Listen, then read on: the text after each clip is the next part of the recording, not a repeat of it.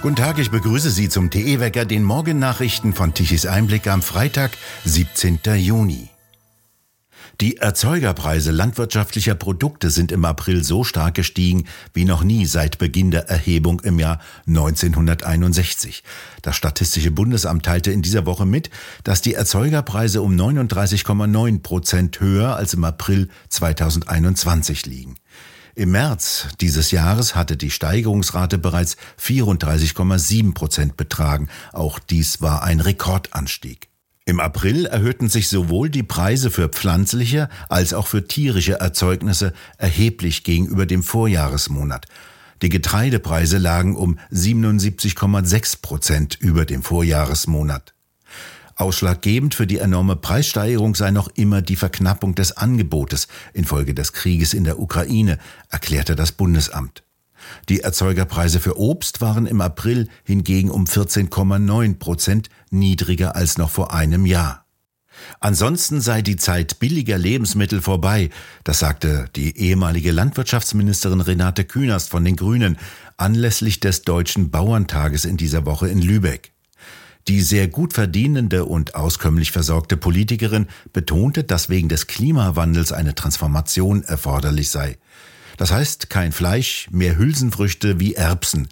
Den Vorschlag von Özdemir, derzeit Landwirtschaftsminister, die Mehrwertsteuer auf Obst, Gemüse und Hülsenfrüchte zu senken, halte sie für richtig isst mehr Erbsen und damit bewegt sich Künast auf fruchtbarem Boden, denn es liegt ein reichhaltiger Erfahrungsschatz zugrunde. Erbswurst wurde im Deutsch-Französischen Krieg 1870 als eiserne Ration an die Soldaten verteilt. Kurz zuvor hatte das Militär ausgiebige Versuche unternommen, ob Soldaten eine Erbswurstverpflegung auch über Wochen hinweg aushalten und gesund bleiben. Sie überlebten. Nur die Produktion der Erbswurst wurde 2018 wegen zu geringer Nachfrage eingestellt. Bei einer Wiederaufnahme steht Künast mit Sicherheit hilfreich zur Verfügung.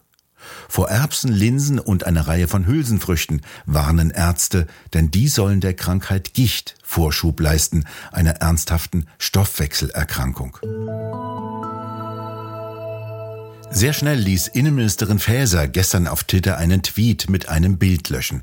Dieses Bild zeigte die derzeitige Innenministerin vor Jugendlichen, die Demokratie für sich entdecken und erleben sollten. Sie sollten zu Verfassungsschülern werden. Das Projekt läge ihr sehr am Herzen. Es schaffe Träume, Begegnungen und Vorbilder, um Demokratie zu erleben. So formulierte Faeser. Doch das Foto zeigte Verfassungsschüler, die verschiedene Handgesten in die Kamera hielten. Eines davon ist der sogenannte Wolfsgruß türkischer Rechtsradikaler. Das Handzeichen ist seit jeher der Gruß der türkischen Faschisten, der Grauen Wölfe.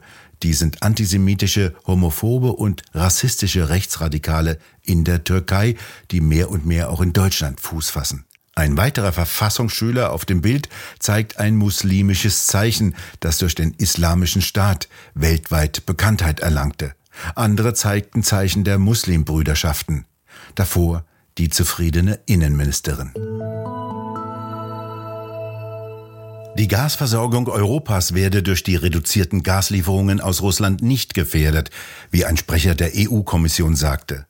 Die Kommission und die nationalen Behörden der Länder würden die Lage genau beobachten, doch zurzeit gäbe es keine Anzeichen für ein unmittelbares Risiko für die Versorgungssicherheit. Die Grünen sind Opfer eines größeren Cyberangriffes geworden. Die Partei wurde in den vergangenen Wochen mehrfach attackiert, wie der Spiegel berichtete. Der Zugang sei laut einer Parteisprecherin eingeschränkt gewesen. Dabei handele es sich um eine Sicherheitsmaßnahme, nachdem der IT-Dienstleister festgestellt hätte, dass sich Unbekannte Zugang zum grünen Netz verschafft hätten. Der Abfluss einer größeren Datenmenge sei bisher aber nicht festgestellt worden. Das Berliner Landeskriminalamt und das Bundeskriminalamt nahmen laut Spiegel Ermittlungen in dem Fall auf. Mehrere E-Mails sollen an einen externen Server weitergeleitet worden sein. Es könne nicht ausgeschlossen werden, dass ein staatlicher Akteur hinter der Attacke stecke, berichtete das Magazin unter Berufung auf Sicherheitskreise. Waren die Angreiferinnen und Angreifer jetzt Hackende oder Gehackthabende und sind dann die Grünen jetzt gehackt worden Seiende? Am gestrigen Donnerstag beschloss das Parlament in Lettland alle sowjetischen Denkmäler zu demontieren. Nach dem neuen Gesetz müssen alle Objekte, die totalitäre Regimes verherrlichen, bis 15. November demontiert werden. Vor allem soll das sowjetische Siegesdenkmal in Riga abgebaut werden. Dies hatte bereits der Stadtrat beschlossen und scharfe Proteste Russlands damit ausgelöst. In Texas haben die Demokraten bei der Nachwahl einen Sitz im Repräsentantenhaus verloren. Die republikanische Pro-Life-Politikerin Mayra Flores hat die wichtige Wahl in Texas gewonnen. Dort wurde 150 Jahre lang demokratisch gewählt. Die in Mexiko geborene Lebensschützerin werde in US-Medien bereits als aufgehender Stern der Republikaner bezeichnet, berichtet das Nachrichtenportal Cutnet und fährt fort, dies dürfte ein wichtiges Signal für die Kongresswahlen sein, bei der die Demokraten im Repräsentantenhaus mit sehr großer Wahrscheinlichkeit die knappe Mehrheit verlieren dürften. Zuletzt lagen sie in einer Umfrage nur bei 39 Prozent Zustimmung, die Republikaner bereits bei 48 Prozent. Auch im Senat müssen die Republikaner bei der Wahl nur einen Sitz dazugewinnen, damit Biden de facto ab November nicht mehr regieren könne, so Cutnet.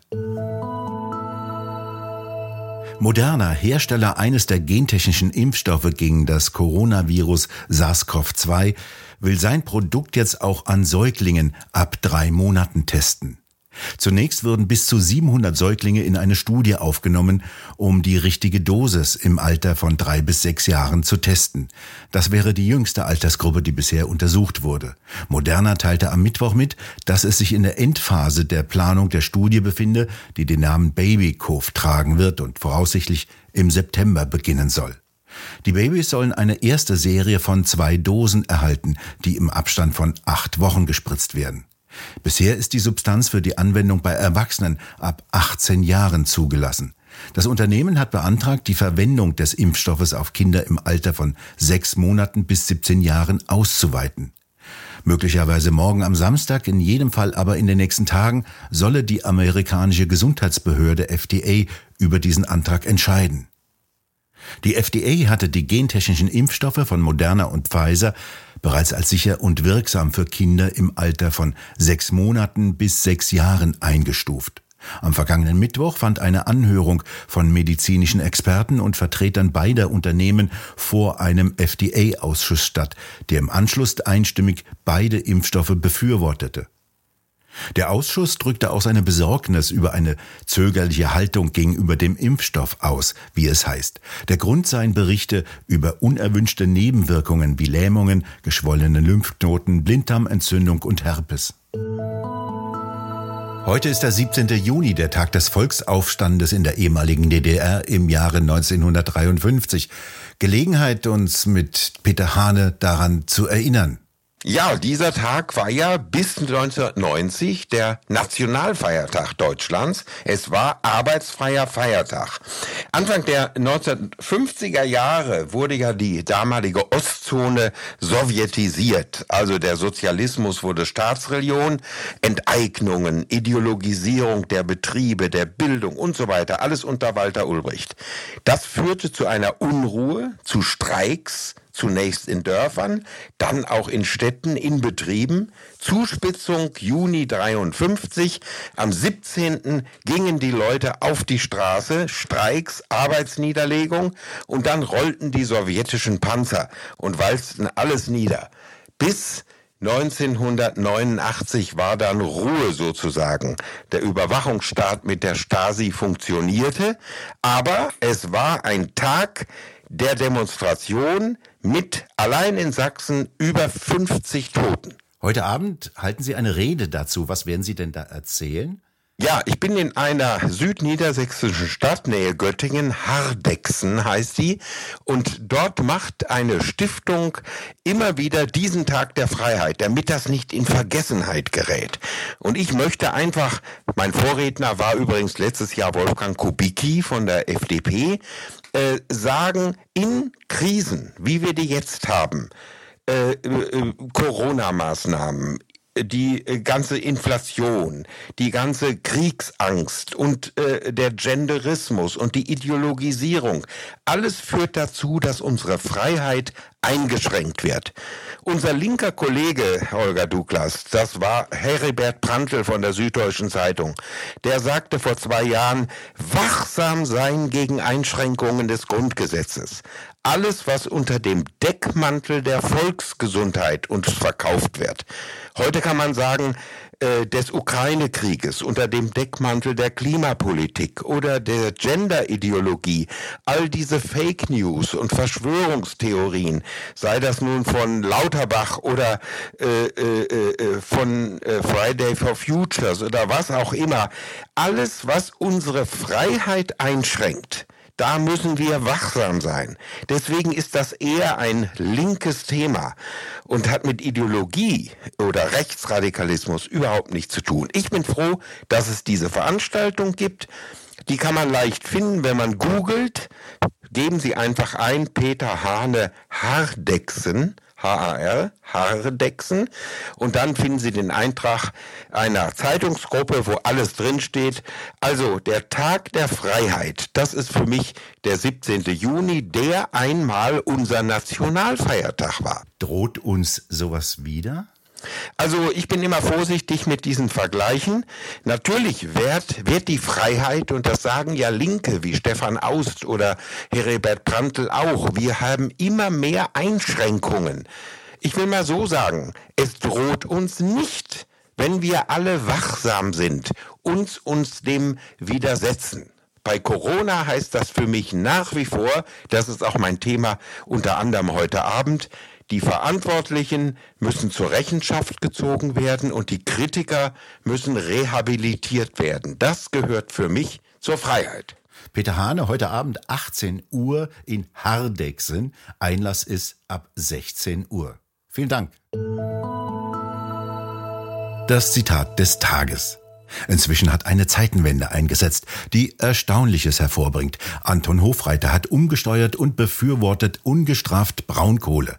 Vergleichbar könnte sich der Papst für die Vielehe bei Bischöfen einsetzen. Der sich global anbahnenden Ernährungskrise soll mit Landwirtschaft ohne Dünger und Pestizide, also mit sinkenden Hektarerträgen, begegnet werden. Mehr Biolandwirtschaft bedeutet auch mehr Handarbeit. Ein Vorschlag wäre, am frühen Nachmittag Busse vor die Schulen fahren zu lassen, die Lehrer und Schüler aufs Land bringen, um Rüben zu verziehen. Ein Mangel an Getreide samt großer Preissteigerung ist bereits absehbar. Aber es wird ja auch bald in größerem Rahmen Cannabis angebaut werden. Dann wird wenigstens die Stimmung besser. Das berichtet TE-Autor Frank Hennig in seinem Bericht Neues aus dem Energiewende-Wunderland. Wo? In der neuesten Druckausgabe von Tichys Einblick. Die finden Sie im gut sortierten Zeitschriftenhandel oder direkt im Onlineshop bei www.tichiseinblick.shop auf der Webseite. Dort können Sie die Ausgabe auch als PDF-File herunterladen. Sommer mit viel Sonnenschein sehen die Wettermodelle heute, allerdings mehr im Süden. Im Norden kann Bewölkung den Himmel etwas eintrüben. Die Temperaturen dürften zwischen 24 und 30 Grad liegen, teilweise auch bis 33 Grad. Am Samstag wandert die berühmte Hitzeblase aus Frankreich dann nach Deutschland und es können Temperaturen bis zu 36 Grad erreicht werden. Am Sonntag könnte es von Norden kühler werden, während es im Süden noch heiß bleibt. Für den Norden rechnen die Wettermodelle nämlich mit einer Kaltfront von der Ostsee, die heftige, teilweise unwetterartige Regenfälle mit sich bringen kann. Am Beginn der kommenden Woche sollen dann die Temperaturen stark fallen auf unter 20 Grad. Und verbunden sein wird dies mit Regenfällen. Wir bedanken uns fürs Zuhören. Schön wäre es, wenn Sie uns weiterempfehlen. Weitere aktuelle Nachrichten lesen Sie regelmäßig auf der Webseite tichiseinblick.de. Und wir hören uns am kommenden Sonntag wieder mit einem Gespräch mit Alexander Wendt darüber, ob es ein Grundrecht eines Politikers auf Achtung gibt oder ob man sie nicht vielmehr vor sogenannter Verächtlichmachung schützen müsse. Dies in unserem Wecker am Sonntag, wenn Sie mögen.